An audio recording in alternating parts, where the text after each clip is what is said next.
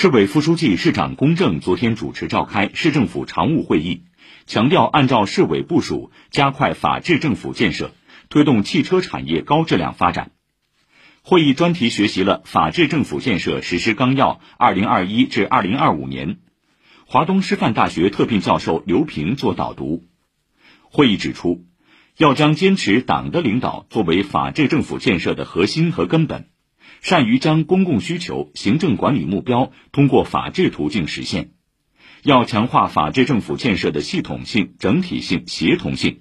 做到科学立法、规范决策、严格执法、重视普法，合力推动上海在全国法治政府建设中始终走在前列。会议指出，汽车产业是上海的支柱产业，要进一步提高紧迫感、危机感，努力占据产业和供应链制高点。